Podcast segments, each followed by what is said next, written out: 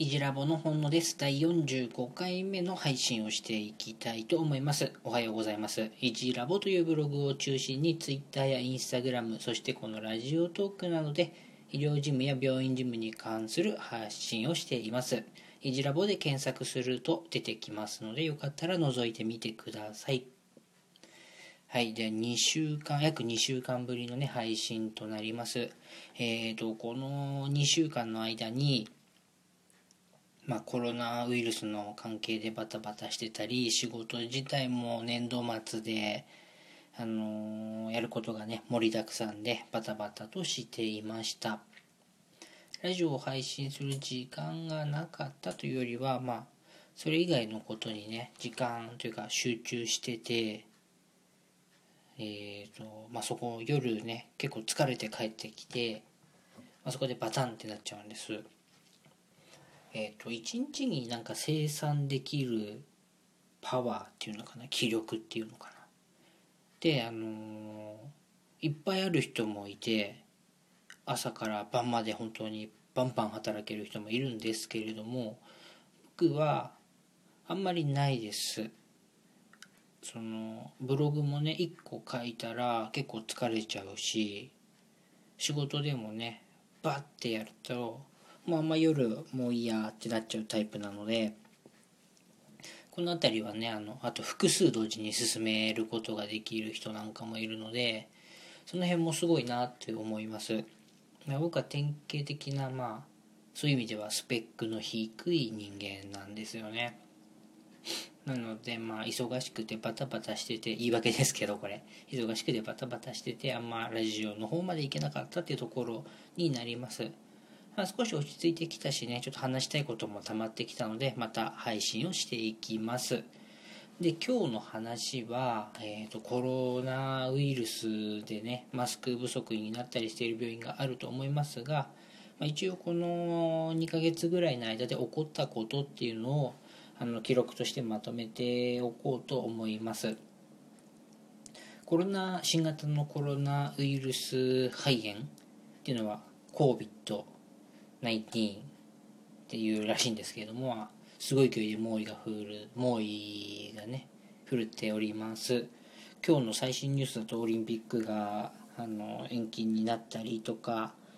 えーと、東京都で40人の人がいきなり見つかってあの小池さんがあの不要不急の外出は控えるよう出したみたいなタイミングなんですけれどもまあ、この辺はまあニュースにあるのであんまり僕がね喋っても面白くないしもっと正しい情報一時情報っていうのを見に行ってほしいんですけれども、まあ、日本は比較的早い段階でコロナウイルスが見つかったにもかかわらずあのその後のね増え方っていうのがなだらかな右肩上がりになっているというところです。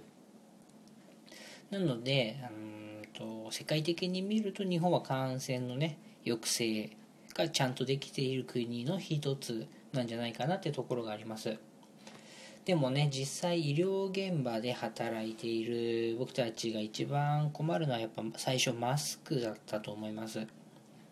マスクがいつもの卸業者だったり購買の関係のね物品関係のそのお願いしているところから仕入れがなくなっちゃったっていうのがあまあここが一番混乱したかな。でその後手袋だったりあのエプロン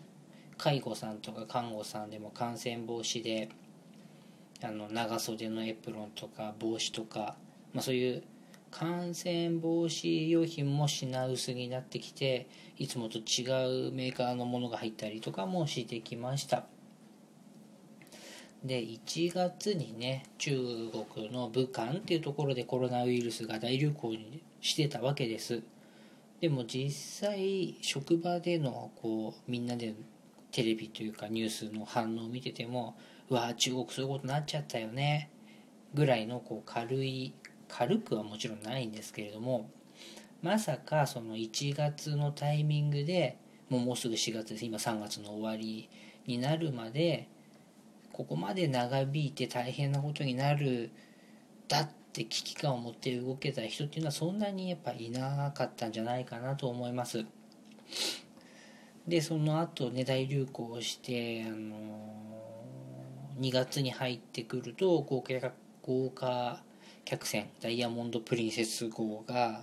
あの港まで来てたけれども降ろさないとか降ろすとかでワイドショーなんかでもあれはダメだとかいいとかいろいろ言っていたんですけれども、まあ、そういった連日のニュースが2月の最初の頃にありました。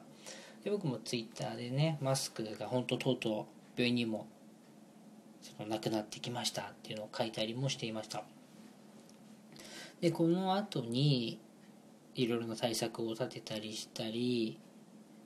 まあ、手洗いうがいと推奨してあとアルコールもねなくなったりもしてっていうのを2月中にはマスクがなくなっていろんな感染用品がなくなってマスクはそのも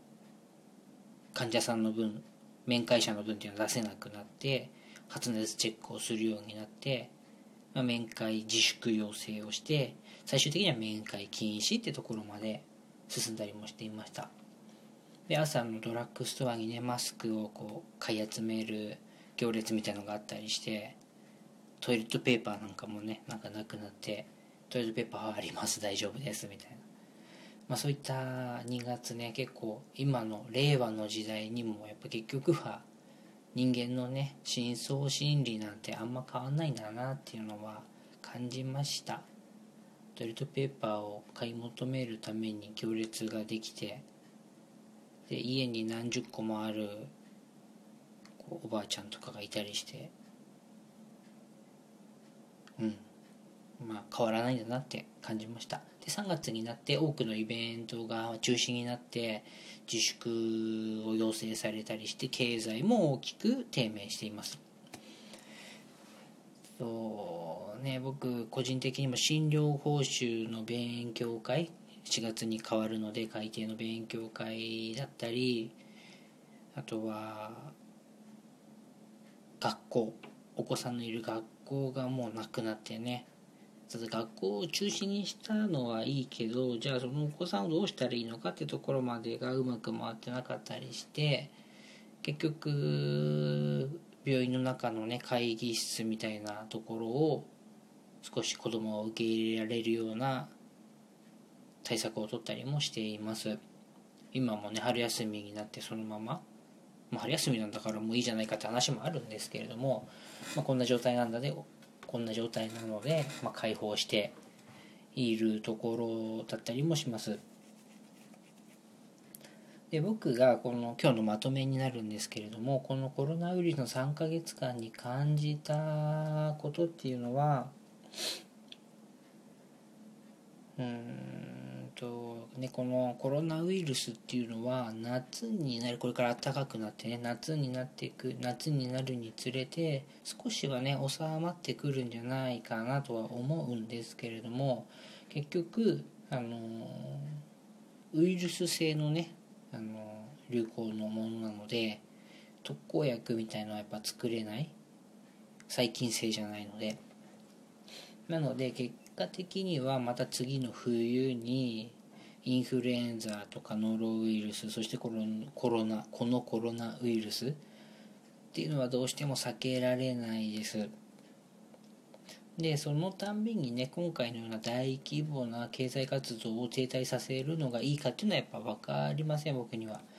でもこのちょっとした混乱が大きな混乱になって必要なものが買えなくなったりいろんな活動を自粛する必要が出てきたっていうのは事実で次の冬にもこれをやらなきゃいけないかどうかっていうのは各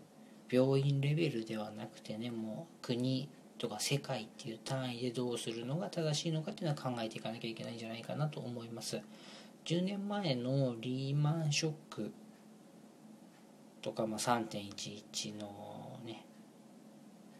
地震の時っていうのは社会人にこう成り立てだったタイミングなので、まあ、今ほどねその会社とか社会がどうこうって感じてなかったんです。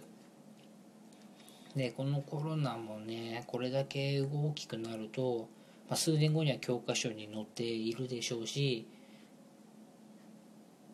その不思議なことっていうのがいっぱい起きているので、まあ、そういったものを一つ一つまとめておくのは少し大事なことなんじゃないかなと思って今日こうやって話してみました、まあ、まだまだ厳しい状況が続きますが、えーと、医療従事者としてね感染防止に努めていきましょう。ちょっと大変なことがいっぱいありますがお互い頑張りましょう。一ラボの本野でした。またお会いしましょう。